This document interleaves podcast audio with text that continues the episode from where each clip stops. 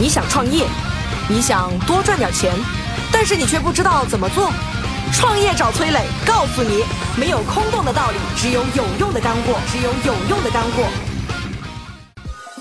崔磊，乐客独角兽创始人、天使投资人，创办了《创业找崔磊》节目，帮助九百多家企业对接了五百余家投资机构，并获得了超十亿的意向投资金额。小纸条，抖音商业小纸条作者，以深入浅出、浅显易懂的方式讲述商业小技巧，四十天收获了三百二十万粉丝，视频播放量破亿。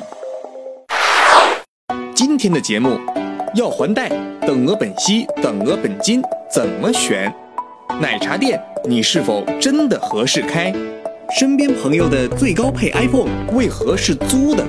聚合支付行业现在进入还来得及吗？开店应该如何做好促销？欢迎收听今天的创业找崔磊。乐客独角兽社群成员提问：我生活在杭州。现在在杭州，基本各种商店都能看到商家在使用聚合支付了。我现在进入这个行业还来得及吗？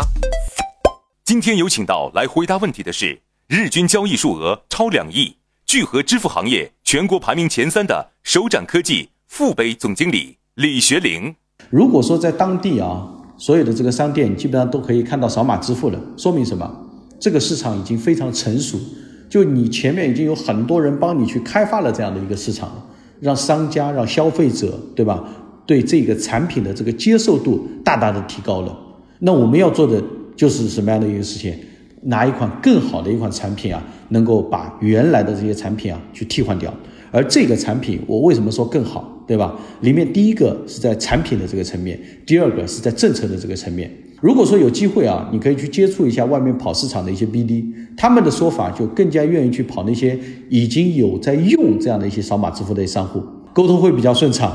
为什么？因为他不需要去费口舌说要去让他改变他之前用个人码的这样的一个意愿意识，对吧？所以这样的一些商户可能对你来说啊，现在进入这个行业里面啊，其实就是一个什么收割期。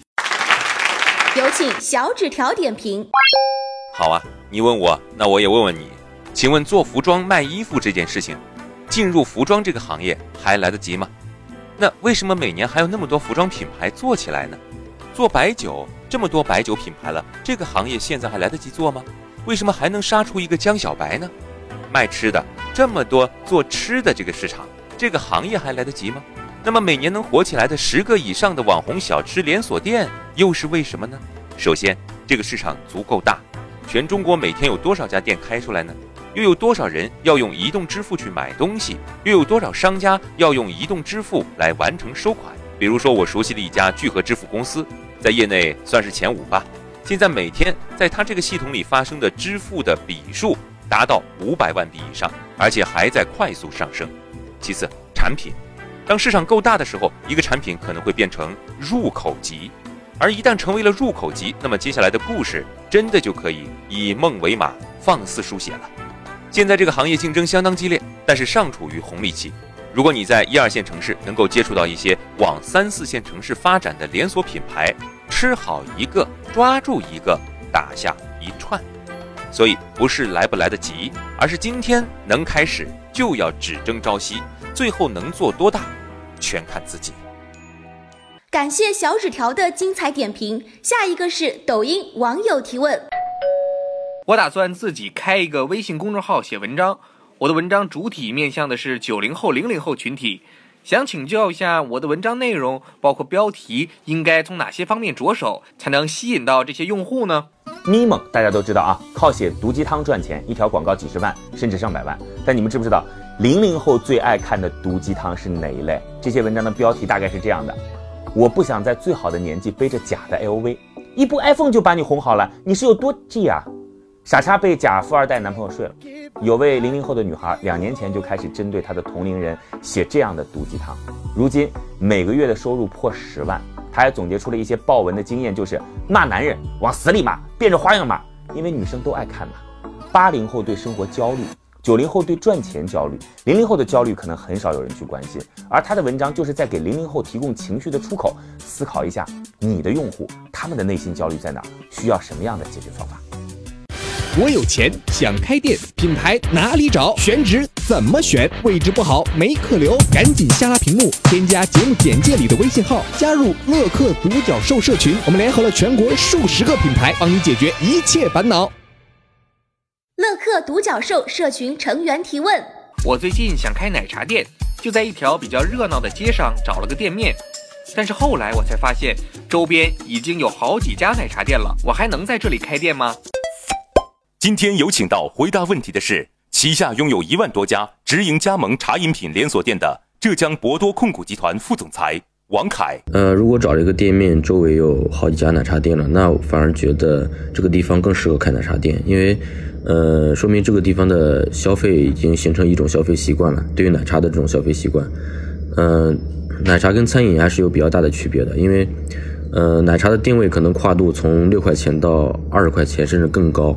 嗯，都会有一个不同的产品体系，但是餐饮呢就是很单一。比如说，它是一个米粉店，它就只能是米粉；它是一个面店，不会有其他的什么面上的改变。一条路上，如果说是一家店是低端的，它可能卖六六七块钱；那还有一家店是卖鲜果的，它可能卖十几块钱；还有一家店可能是做黑糖的，它可能会卖到二十几块钱。那其实它的消费定位和消费者需求都是不一样的，有不同的跨度。这个就是奶茶相对来餐饮来讲，它的优势在于它不太会饱和，因为它的定位跨度是很大的。请崔磊点评。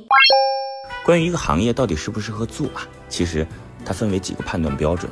第一个判断标准就是我的技能在这个行业当中会有怎样的发挥。如果你是一个特别具备创新能力的人，其实，在奶茶店的这个行业当中，可能你发挥的空间就会相对来说小一些。你只能作为一个投资人的角色来投资一个奶茶，那其他人都是招聘的，所以你所有的特质在这当中都几乎是零。在这当中，你和奶茶店的关系是什么呢？就是钱。你跟别人来讲并没有优势。如果说，哎，我是一个资源很多的人，那你要去思考你的资源到底是什么资源？你的资源是？店铺资源、物业资源吗？这就意味着说，你的这个奶茶店可能会去收获更多的流量，对吧？就是金角银边草肚皮嘛，哪个位置好，哪个生意好啊？如果你的资源是我招员工的成本相对比较低，哎，那别人开奶茶店可能用工成本比较高，而且员工队伍不稳定，对你来讲这些都是亲戚，给他们安排一个工作，踏踏实实给你干。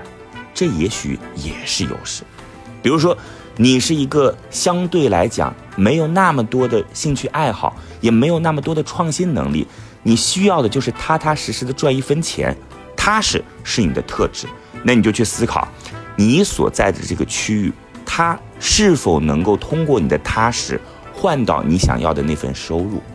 我们要站在自己不同的能力维度、不同的资源维度来思考。我们到底适合做什么样的事儿？但是有一点要告诉大家哦，其实这件事情从本质上来讲，它不能产生质变。什么意思啊？就是很多商业模式啊，其实它是有想象力的，它是有长尾效应的。哎，你比如说阿里巴巴最早的时候做 B to B 啊，然后接下来再去做 C to C，然后再去做 B to C，接下来做大数据，再去做物流等等，每一个用户的沉淀对于他接下来的发展都是有贡献的。但是奶茶店这件事儿呢，你只能用时间来去换你想要的那个收益。当然，每个人在不同阶段会有不同的选择，而且这种所谓时间换收益的是你自己来作为这件事儿的经营者和参与者。如果你作为投资者，那可能就另当别论了。感谢崔磊的精彩点评。下一个是抖音网友提问：我现在手里有点小钱。我看家附近的几家小吃店生意都挺好的，所以我跟老婆也想开个小吃店。关于开小吃店，你有什么好的建议吗？很多人呢张嘴就问我，条哥，我想开家小吃店，行不行啊？好不好啊？你自己有付出过吗？在你看好的地方找一个竞争对手的店，连续做上一个礼拜，带上小本子。哎，男顾客有多少？女顾客有多少？中午人多，晚上人多，每个人点餐大概花多少钱？什么口味卖的最多？人家店开了多大？雇了几个服务员？哎，服务员在叽叽喳喳聊天的时候，顺嘴说起了这个薪水多少钱？晚上小本子掏出来，计算机掏出来，滴滴滴滴滴，加减乘除一算，你要开的店盈利模型就出来了。张嘴就问我，哎呀，我想怎么怎么意，好不好？行不行？我直接回答你，你应该相信吗？你还在为开店去网上查攻略？你还在满大街寻找轻松赚钱的门道？你还在为如何经营好自己的店想破头皮？赶紧下拉屏幕，添加节目简介里的微信号，加入乐客独角兽社群。我们联合了全国数十个品牌，赚钱只要点点手指。乐客独角兽社群成员提问：我之前公司的同事也在做聚合支付，貌似赚了不少钱，我也有点蠢蠢欲动，但是我不知道我适不适合。我的性格比较内向，适合来做这个行业吗？今天的崔磊说要跟各位聊点什么呢？一起来听。今天有请到回答问题的是拥有注册用户超过三百万的三 C 租赁领域领头羊项目机密创始人西梦。这个问题挺难讲的啊，我觉得是所有人都适合啊，但是呢，能够把移动支付做起来啊，它必须有一些条件。首先，第一个条件是什么呢？你是不是能够全身心的投入到这个项目当中去做这个项目？不是说做一个项目啊，就就像试验一样，或者说就像兼职一样去做。我觉得只要能够全身心的投入去做，花精力去积累，对吧？这个项目它就是一个积土成山的一个项目，完全是能够做起来的。第二个条件是什么呢？你有一些当地的一些相关的商户的一些资源啊，比如说配送啊、POS 机啊、接电啊、外卖啊，对吧？收银系统商啊。如果说你有这样的一些资源，我觉得是百分之百能够去做起来。那么这些资源呢，也可以说是可以直接去变现的，不用多说啊，就能够把这样的一些商户接入进来，做项目也非常的轻松。有请小纸条点评。在产品好的前提之下，笨人适合，而聪明人呢可以干得更好。我有一个小兄弟，人很聪明，聪明人天赋高的人也容易有一个共同的特点，一个字儿，懒。当年他不光是懒，还沉迷于打网游，基本上每天泡在网吧里，大半个废柴。在去了一家公司做销售之后，三个星期没开单。第四个星期，经理过来拍拍他的肩膀，找他谈话说：“小伙子，我只能再给你一个星期的时间了，再没有业务签单，你就走人吧。”小兄弟一摸口袋，就剩下二十块钱了。这个时候，聪明人的努力就被激发出来。而聪明人一努力，那是相当可怕的。别的销售呢去做地推，是地毯式的，比如说在繁华的商业街，这些商业街确实客户挺多，但是这个竞争也相当激烈，所以签单量最后是一般。但这个聪明的小兄弟，先去花钱坐车，直奔十五公里以外，离开市区，到达郊区去做推销。其他的销售不往郊区跑，所以呢，这小兄弟花了点公交车钱。公交车就是一艘船，拉着他从红海直接开到蓝海。第二个，其他的销售呢，完全是膜拜。早上起来起得很早，很辛苦，一家一家盲目的去谈去推销。而这个聪明的小兄弟呢，在出发的前一天晚上，会花上两个小时翻看电话簿，干嘛呀？给一些可能意向的商家先通个电话，先来个预约，对方感觉也很受重视。而最终他俘获的目标也更加的精准，这就是聪明人加上努力的厉害之处。当然，现在听上去呢，这些小手段都是儿科了。但是放到十年前，他的这一招鲜已经让他用一个礼拜的时间签了几单，保住了工作，又用了两个月的时间成为了这家公司的销售冠军。所以，你是一种勤快的懒人呢，还是一个聪明的懒人呢？感谢小纸条的精彩点评。下一个是抖音网友提问：想让店门口能天天有人排长队，以此来吸引更多的客户，您有没有什么厉害的关于奶茶小吃店的促销秘诀，可以给我们分享分享吗？很多粉丝就问我说：“我开了奶茶店、小吃店啊，有什么促销绝招吗？”我告诉你，促销不是推新品，不是打折，不是第二杯半价，是什么？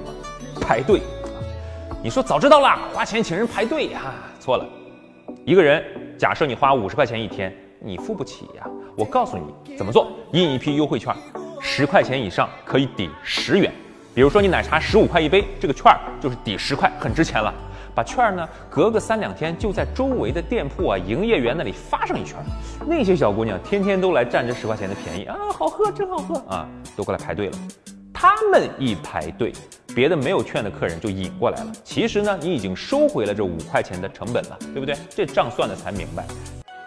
创业找崔磊联合了全国数十个连锁加盟品牌，有任何开店选址经营问题，赶紧下拉屏幕，添加节目简介里的微信号。你想赚钱，我们来帮你。